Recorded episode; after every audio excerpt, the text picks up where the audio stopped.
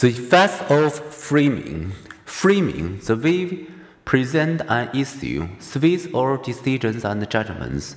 Imagine two surgeons explaining a surgery risk.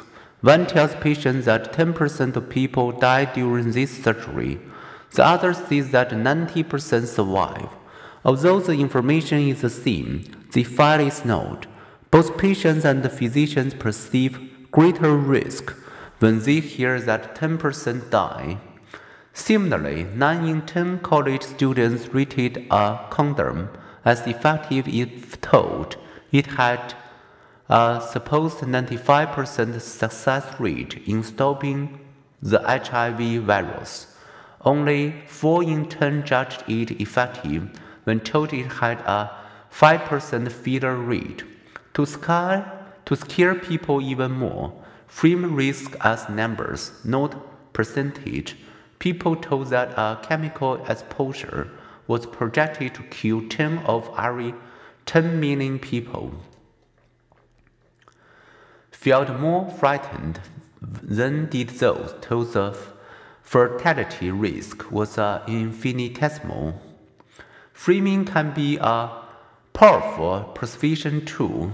Carefully posed options can nudge people toward decisions that could benefit them or society as a whole.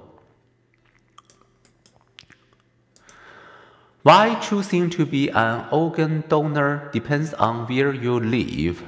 In many European countries, as well as the United States, those renewing their driver's license can decide whether they want to be organ donors. In some countries, the default option is yes, but people can opt out. Nearly 100% of the people in opt out countries have agreed to be donors. In the United States, Britain, and Germany, the default option is no, but people can opt in. There, less than half have agreed to be donors. How to help employees to decide to save for their retirement. A 2006 U.S. pension law recognized the framing effect. Before that law, employees who wanted to contribute to a 401k retirement plan typically had to choose a lower take home pay, which few people will do. Companies can now automatically enroll their employees in the plan but allow them to opt out. In both plans, the decision to contribute is employees, but under the new opt out arrangement, enrollment in an analysis of 3.4 million workers soared from 59 to 86 percent.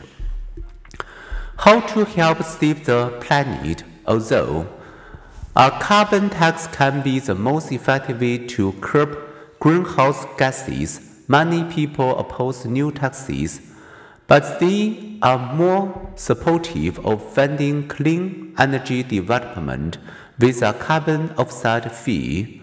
The point to remember those who understand the power of framing can use it to nudge our decision.